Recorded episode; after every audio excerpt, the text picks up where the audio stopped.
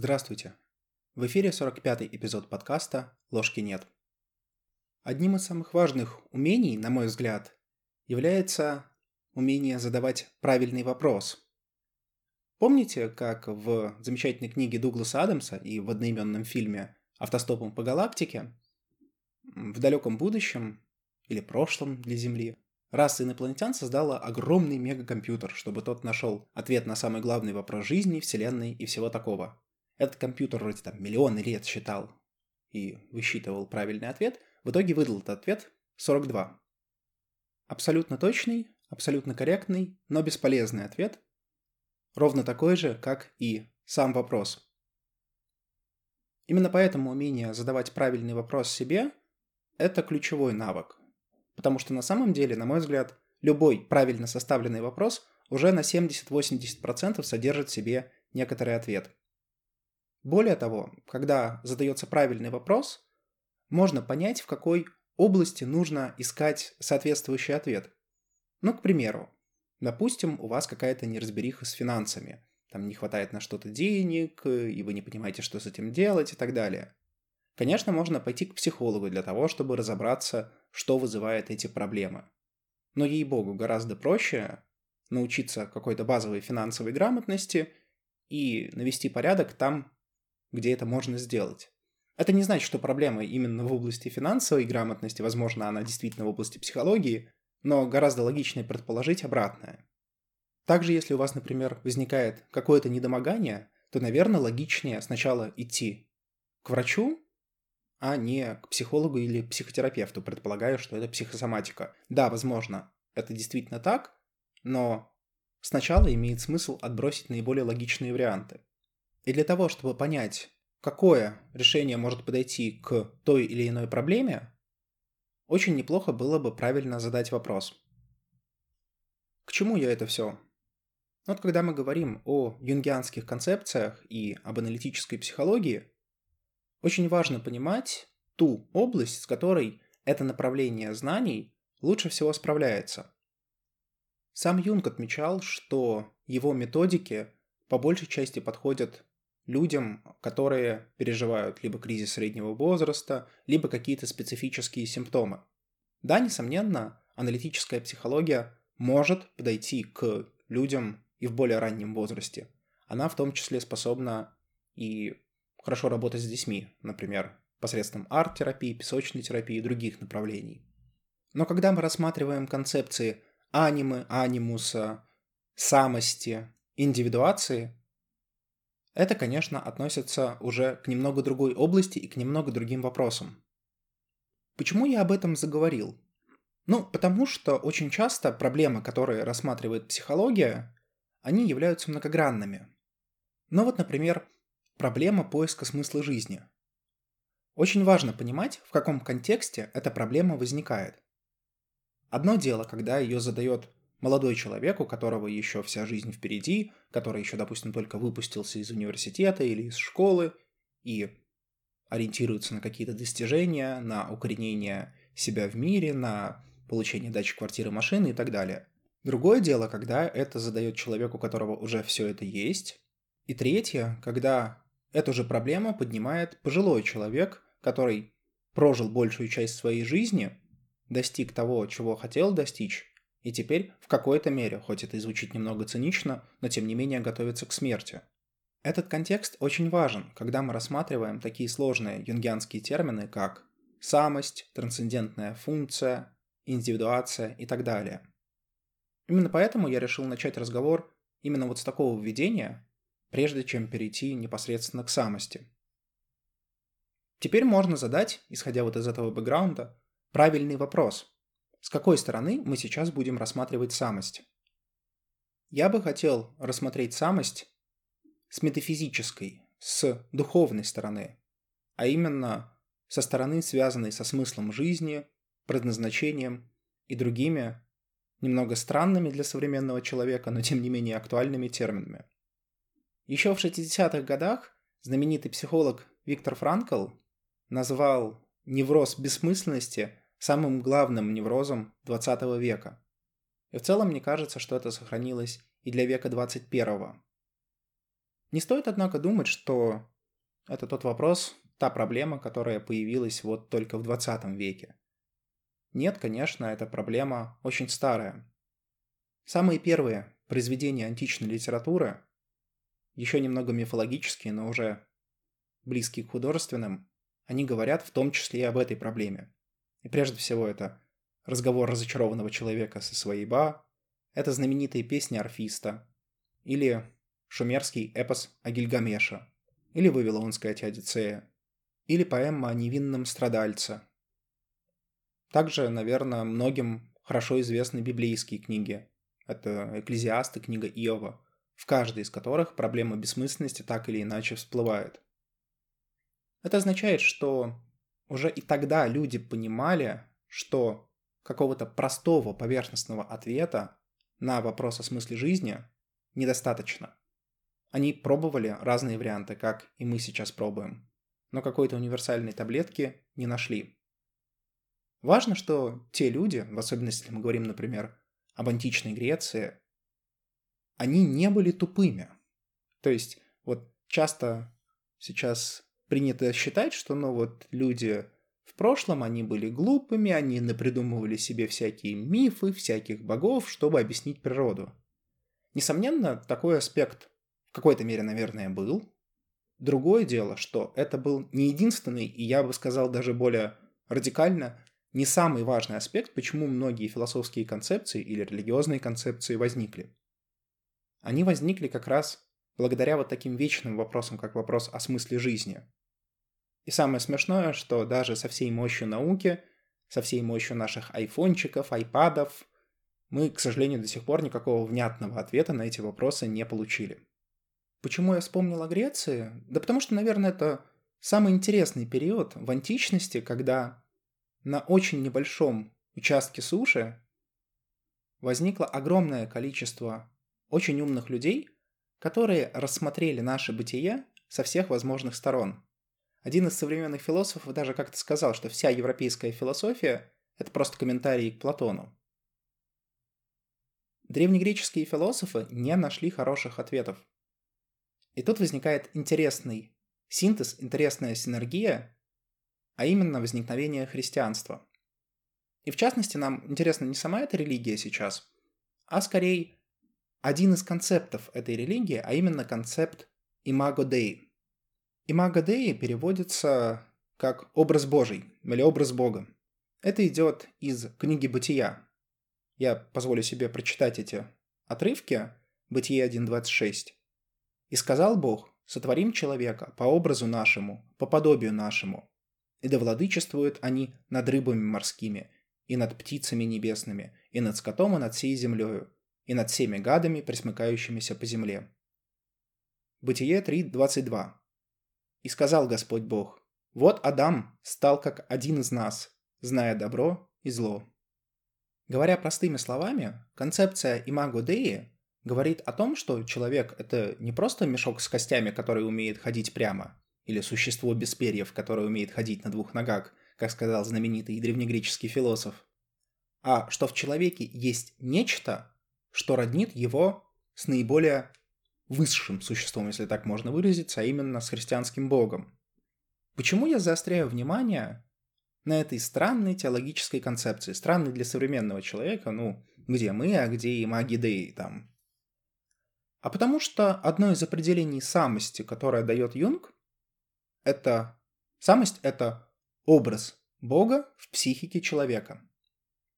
Часто самость определяют по-другому. Если вы откроете, например, Мюррея Стайна или Эдварда Эйдингера, то будет немножко другое определение, но я хочу зайти именно с этой стороны именно со стороны Имаго Деи. Давайте все же для начала разберемся, что же это такое. Что значит с позиции христианской теологии, что мы созданы по образу Божьему? Сразу оговорюсь, что я сейчас буду рассматривать чисто феноменологически, то есть э, с позиции интерпретатора.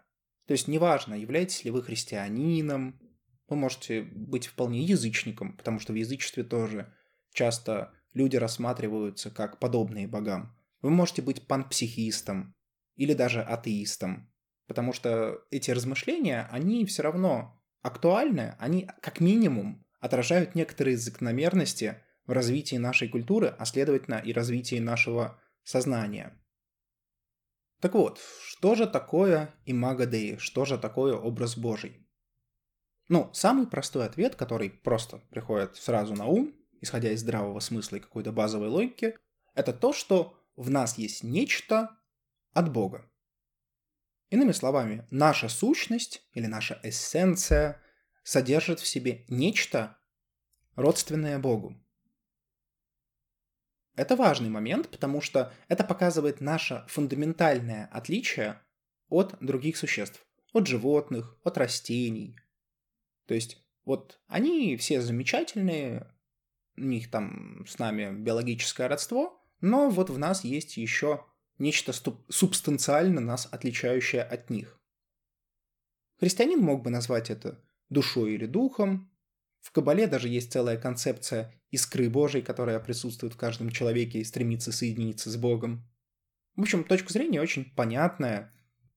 И главное, она решает очень важный, психологически важный для каждого из нас вопрос о нашей собственной исключительности. Мы исключительны, мы центр мироздания просто потому, что в нас есть нечто родственное Богу. Но тут есть некоторое возражение. Возражение чисто историческое. Помните, до Коперника люди считали, что Земля находится в центре мироздания, что все планеты, и Солнце, и Луна, они вращаются вокруг Земли, так называемая геоцентрическая система мира. Однако пришел Коперник, и затем с помощью Галилея, Кеплера и, наконец, Ньютона было показано, что на самом деле Вселенная устроена немного по-другому, и на самом деле эта Земля вращается вокруг Солнца, а центром является Солнце. То есть мы перестали быть таким пупом мира, мы перестали быть центром мироздания, как минимум астрономическим. Потом пришел Дарвин, который показал, что на самом деле мы таки прямоходящие обезьяны. Ну, то есть, что мы родственные и эволюционировали как раз из высших приматов, создав свою знаменитую теорию эволюции.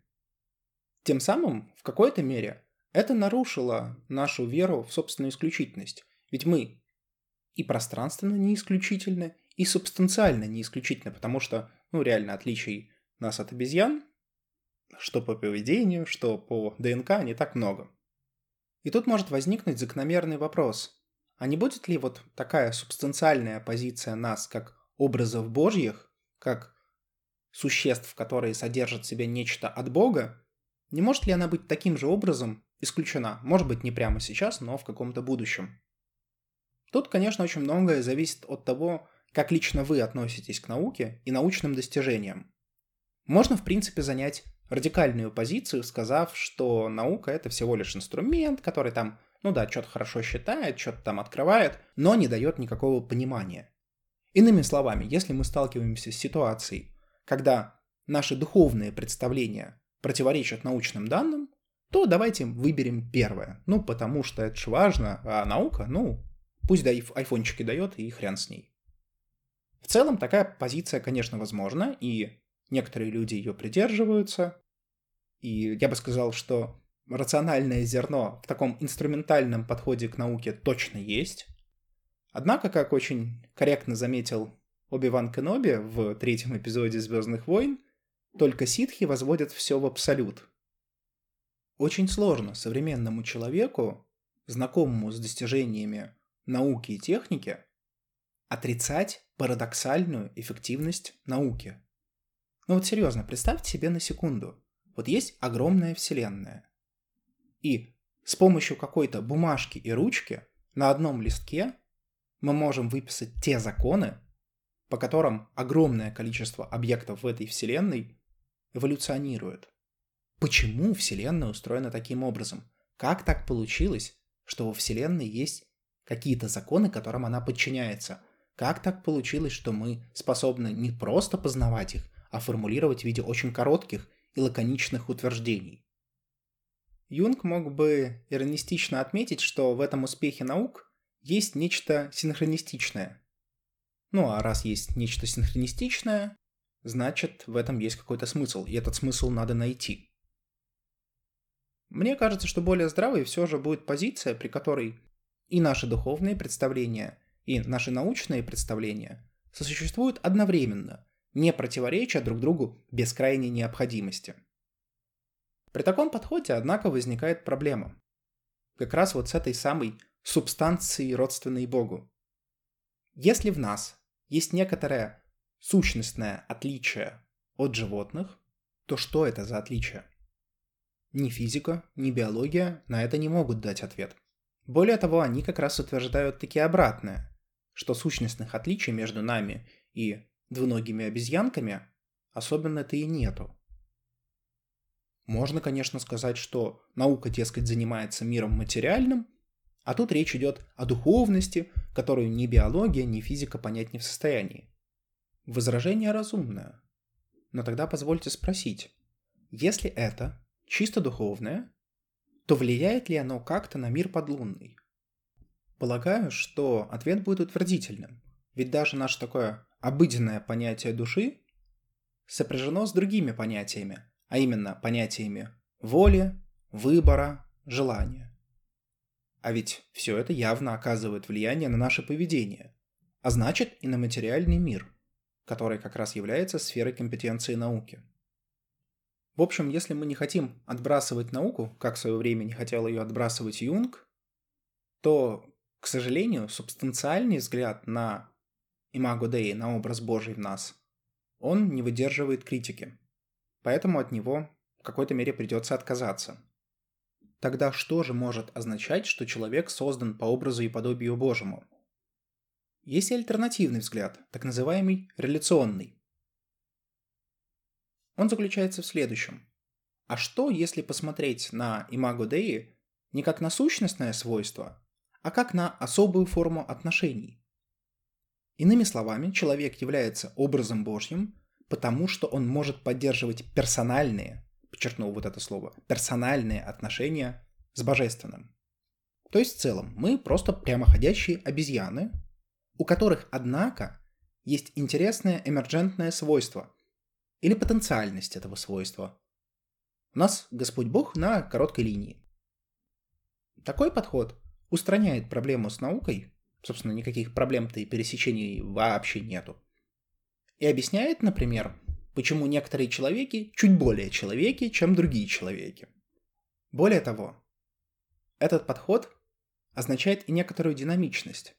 Но вспомните, когда выступаете с каким-либо другим человеком в отношения, это редко бывает так, что вот отношения создались и все, так до конца жизни. Нет, наоборот, отношения – это не статичный продукт, а постоянные изменения, постоянные движения, трансформации, причем в обе стороны. Это размышление приводит нас к очень интересному свойству самости, которое отмечает Юнг – динамичности. Нельзя выстроить постоянные отношения с самостью раз и навсегда. Даже наша житейская логика показывает, что такое не срабатывает с людьми, что уж говорить о самости. Однако откуда берется этот динамизм? Как вариант, одним из источников является конфликт противоположностей. Наше мышление бинарно, и оно делит все на пары тезис, антитезис, добро, зло, вверх, низ и так далее. Но самость, которая существует вне этих противоположностей, требует их интеграции и необходимости занять синтезирующую позицию, которая возможна путем проживания и этого конфликта, и самих противоположностей. Юнг в Ионе про это пишет. Единство противоположностей эквивалентно бессознательности, по крайней мере, в рамках человеческой логики, ибо сознание предполагает дифференциацию на субъект, объект и отношения между ними. Таким образом, реляционный взгляд на природу образа Бога кажется более разумным, в отличие от субстанциального. То есть, еще раз напомню, этот взгляд означает, что мы отличаемся от других животных не какой-то субстанцией, не чем-то биологическим или физическим, а тем, что мы за счет нашего сознания можем выстраивать персональные отношения с Богом. И это может интерпретироваться как образ Божий в человеке. Собственно, так можно определить с одной из сторон юнгианскую концепцию самости. Самость – это образ Бога в психике человека. Причем Бога в широком смысле этого слова, а не только в виде такого антропоморфного старичка на облаках. Здесь мы закончим этот эпизод, а в следующем продолжим разговор о самости. С вами был подкаст «Ложки нет». До новых встреч!